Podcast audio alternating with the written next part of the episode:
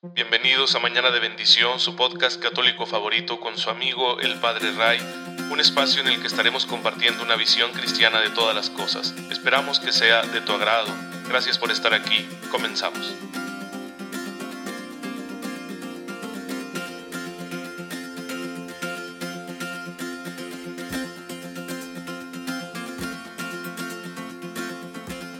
Queridos hermanos. Bienvenidos a su podcast católico favorito, Mañana de Bendición.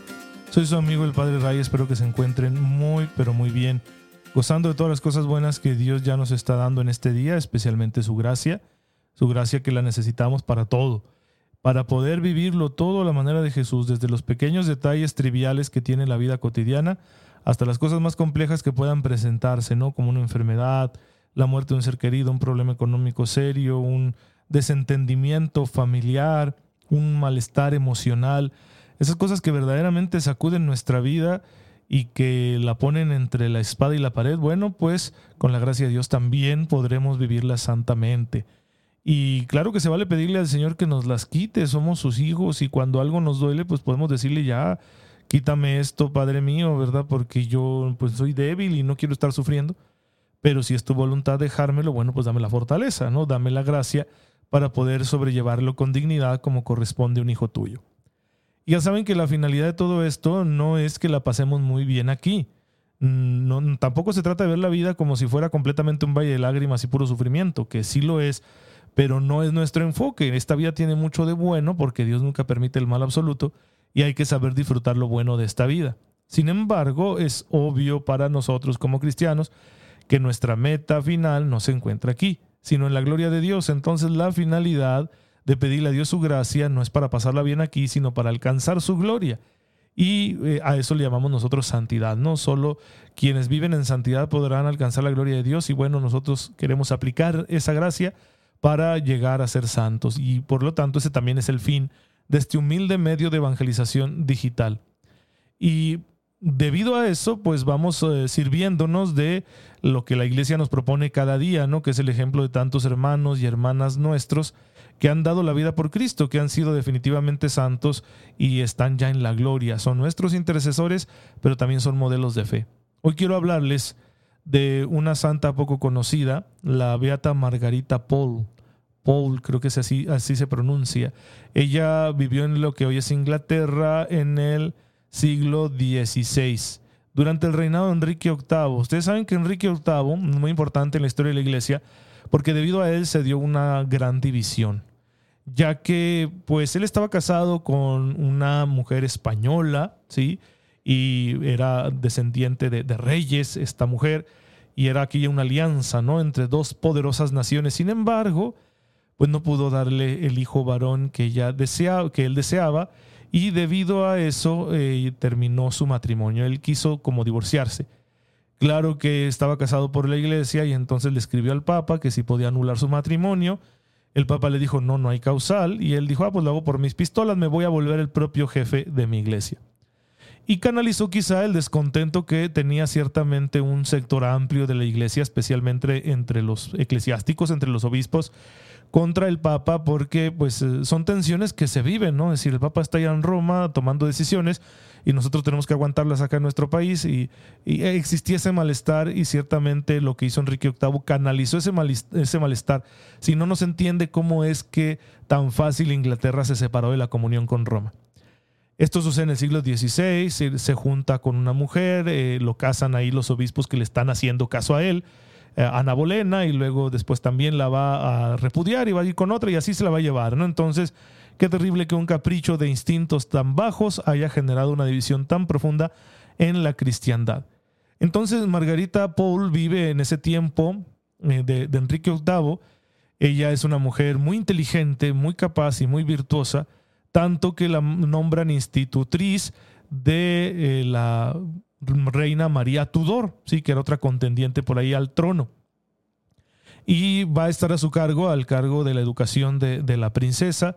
Eh, luego también el, rey, considerándola una mujer con tantas dotes y que le hacía un servicio tan grande a la corona, bueno, la nombró condesa de Salisbury, ¿sí? la, elevó a la nobleza, ¿no? Y, cosa que era rara porque por lo general se hacía esto con los varones, y en el caso de ella fue una mujer Y toda su familia fue muy santa, ella les dio una gran educación a sus hijos, uno de ellos llegaría a ser obispo y cardenal, que se opondría este hijo de Margarita Paul vehementemente a esta situación causada por Enrique VIII en Inglaterra. Y como eran muy influyentes, ¿no? Por, por ser un ejemplo de vida, pues inmediatamente el rey los tuvo por enemigos, así que los persiguió, los capturó y a Margarita la mandó decapitar. Pues ahí tienen ustedes, hermanos, una vida virtuosa de fidelidad al Evangelio que no se doblega ante los deseos de los poderosos, ¿no? Que no se corrompe, sino que se mantiene fiel a la verdad. ¿Cómo nos hace falta eso hoy a los católicos en este siglo XXI? Y ella estuvo dispuesta a perderlo todo, ¿no? Todo lo que había conseguido con su esfuerzo, eh, la ocupación que tenía ¿no? como institutriz, el lugar que ocupaba en la sociedad, eh, dentro de, la corte por ser noble, sí, ser una condesa, y todo lo despreció con tal de seguir haciendo la voluntad del Señor, porque nada le costaba a ella y a sus hijos haberle dicho al rey, sí, hombre, tú tienes razón, danos más cosas y nosotros te apoyamos. Y no lo hizo así, sino que primero está la verdad en Cristo y después todo lo demás. Así que si por defender la verdad vamos a perder nuestra fama, vamos a perder nuestra reputación, vamos a perder nuestros bienes, vamos a perder nuestros títulos, vamos a perder nuestro lugar en la sociedad o vamos a perder incluso la vida, pues que así sea. Pero esta verdad tan importante no podemos nosotros venderla. Y bueno, pues lo pagaron con su vida y están ahora en la, en la gloria de Dios. Eh, Margarita es, es beata, sí ha sido beatificada y sus hijos también están en el proceso. Pues Qué interesante que haya sido una familia tan fiel en un momento histórico difícil. Así que tú y yo, que quizá le, decimos al Señor a veces como pretexto, no es que las cosas ahorita están muy complicadas, Señor, ser santo en medio de un mundo como este está bien difícil, no nos pidas tanto. Con estos ejemplos nos queda claro que ese pretexto no sirve para nada. En cualquier circunstancia se puede ser santo cuando uno deja que la gracia de Dios actúe. Y voy a ahondar un poquito al respecto hay tres, como tres niveles en los que la, gracia de Dios nos va a ayudar, ¿sí? Claro que el, el, fin siempre será el mismo, que es la santidad, pero claro, en principio la gracia nos ayuda a subsanar nuestras deficiencias naturales. No porque la gracia sustituya nuestra naturaleza, sino porque ayuda a perfeccionarla. La misma gracia de Dios es la que nos mueve a ayudarnos nosotros mismos con medios naturales y sobrenaturales para que vayamos saliendo de esas deficiencias. Recuerden esa analogía de San Pablo, ¿no? Que somos vasijas de barro. Entonces, si la vasija está rota, pues hay que repararla para que no se desperdicie la gracia de Dios, que es un tesoro. La gracia misma nos impulsa a repararnos, a hacer una conversión ¿no? en, el, cuidado de nosotros mismos para que estemos sanos emocionalmente, moralmente, tomemos buenas decisiones. Eso nos, nos va a ayudar muchísimo para poder conseguir ese objetivo final que es la santidad. Ese sería el primer nivel de acción de la gracia.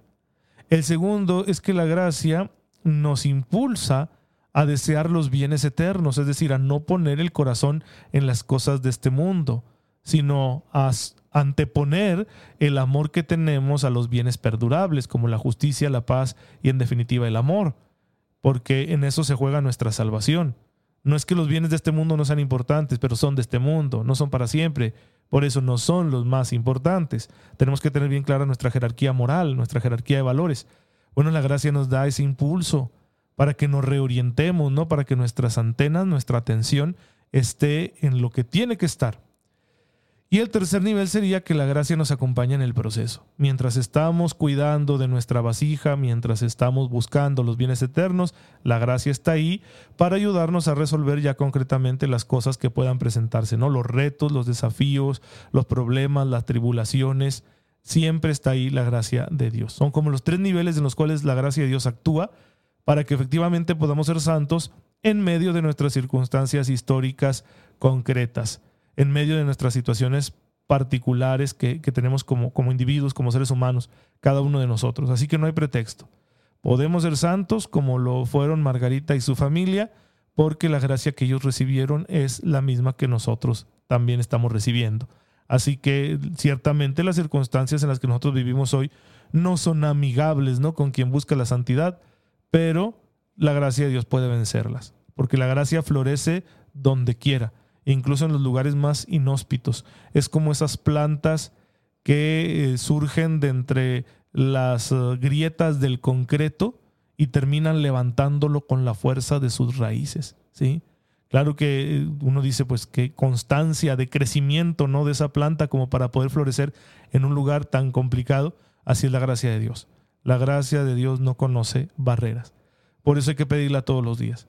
Y bueno, eso significa que entre más oración hagas, sí, si eres un alma de oración, más gracia vas a recibir.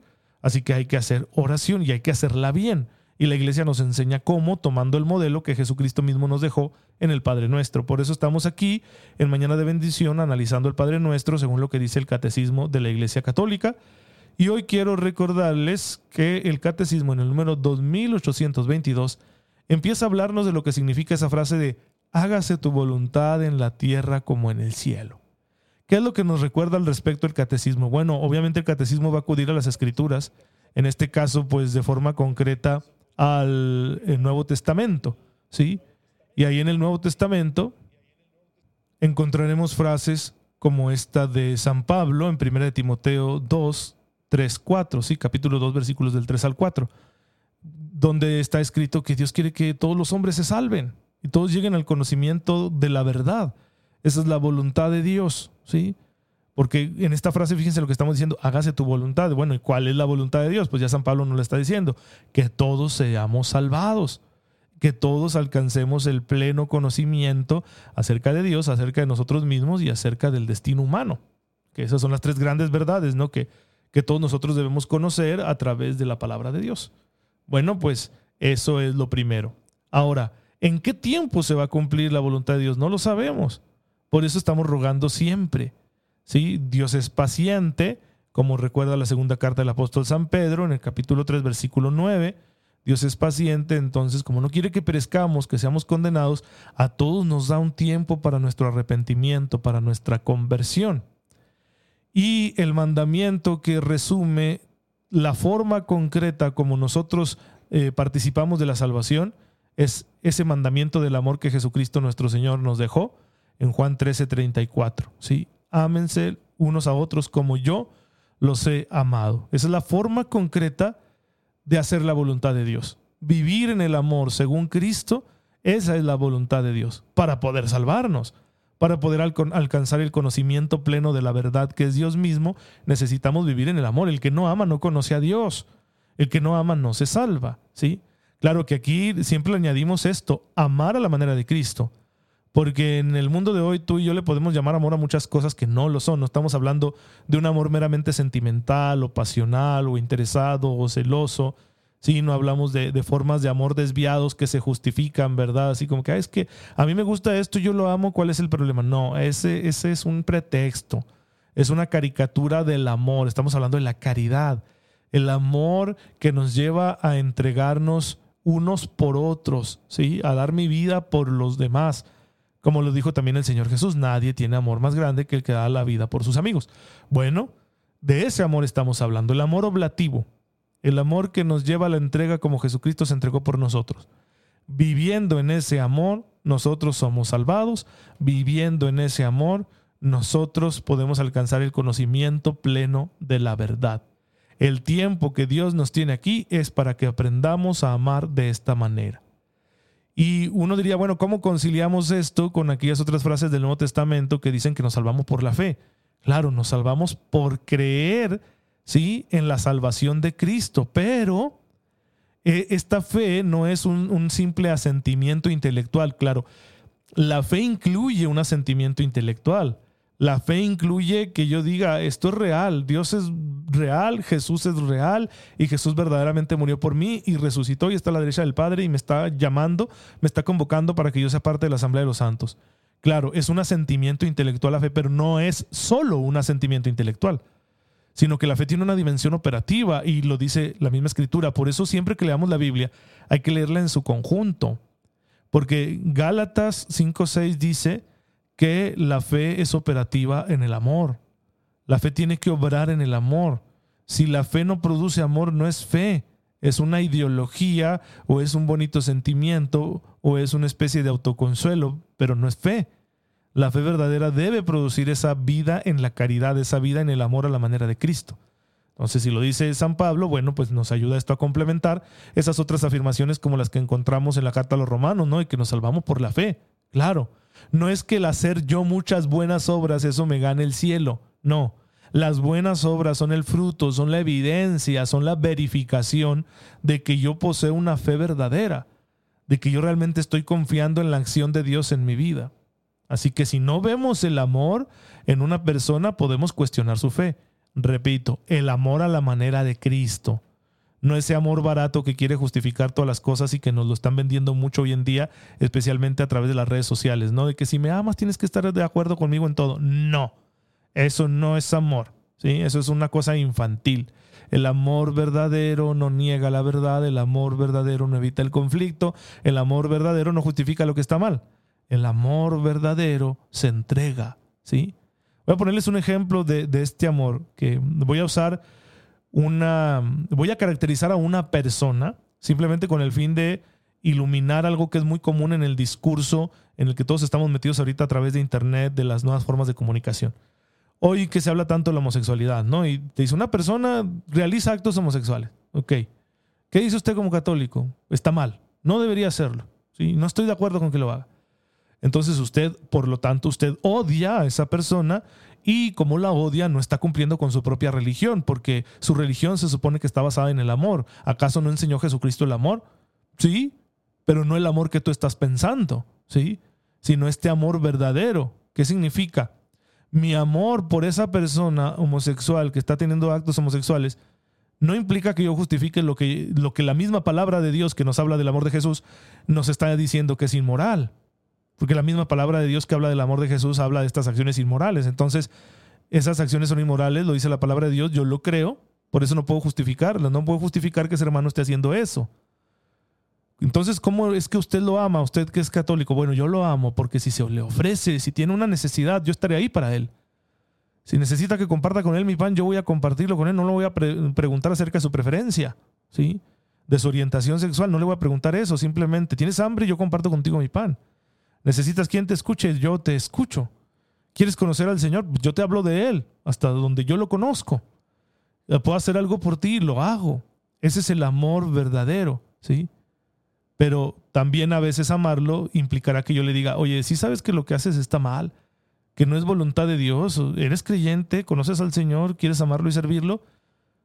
Si la respuesta de esa persona es sí, bueno, pues entonces date cuenta que eso que estás haciendo está mal, te está apartando de la comunión con Dios. Ay, ¿qué tengo que hacer? Porque pues es muy difícil que yo deje de hacerlo. Sí, ya que a lo mejor ya estoy muy condicionado haciéndolo. Bueno, vamos a ayudarte. También ese es un acto de caridad, es, es un acto de amor. Vamos a orar por ti, vamos a ayudarte a que te conozcas a ti mismo, a que aprendas a ser dueño de ti mismo por la acción del Espíritu Santo. Recuerden que uno de los frutos del Espíritu Santo es el dominio de uno mismo. Y de esa forma estamos haciendo una obra de caridad. Entonces el, el amor no debe entenderse así como que estar de acuerdo con todo lo que los demás hacen. No. Y no es que tenga uno particular interés en la vida privada de los demás, es simplemente que el amor nos impulsa a actuar de esta manera. De que las necesidades de esa persona para mí son importantes independientemente de su orientación, de su ideología, del color de su piel, de su sexo, de cualquier característica personal que tenga. Independientemente de esas características personales, sus necesidades son mías y yo estoy llamado a amarlo sirviéndole. Pero también el amor muchas veces tomará la forma de hacerle ese anuncio de que hay cosas en su vida que está haciendo mal, que no le agradan a Dios y que el Señor le está pidiendo ahí conversión. Y claro, yo me comprometeré con esa persona para ayudarle, para orar por él, para que Dios le dé la gracia y pueda convertirse. Pues bien, creo que con este ejemplo nos queda muy claro de qué amor se trata. Entonces, cuando en el Padre Nuestro decimos, hágase tu voluntad, estamos hablando de que hágase esta forma de amor, realícese esta forma de amor. ¿En quién? En todos, en los demás, pero primero en mí. Yo soy el primero que estoy pidiendo que la voluntad de Dios se haga en mí. Pues bien, hermanos, espero que este ejemplo pueda ayudarles muchísimo para que comprendamos cómo esta petición significa que le estamos pidiendo al Señor que se realice en nosotros esta manera de amar que Jesús nos enseñó. Y ya saben, si tienen alguna duda, se comunican conmigo a través de la página de Facebook Padre Raya y me dejan un inbox y con mucho gusto les respondo. Te damos gracias, Señor, y te bendecimos por este momento de reflexión que nos has concedido.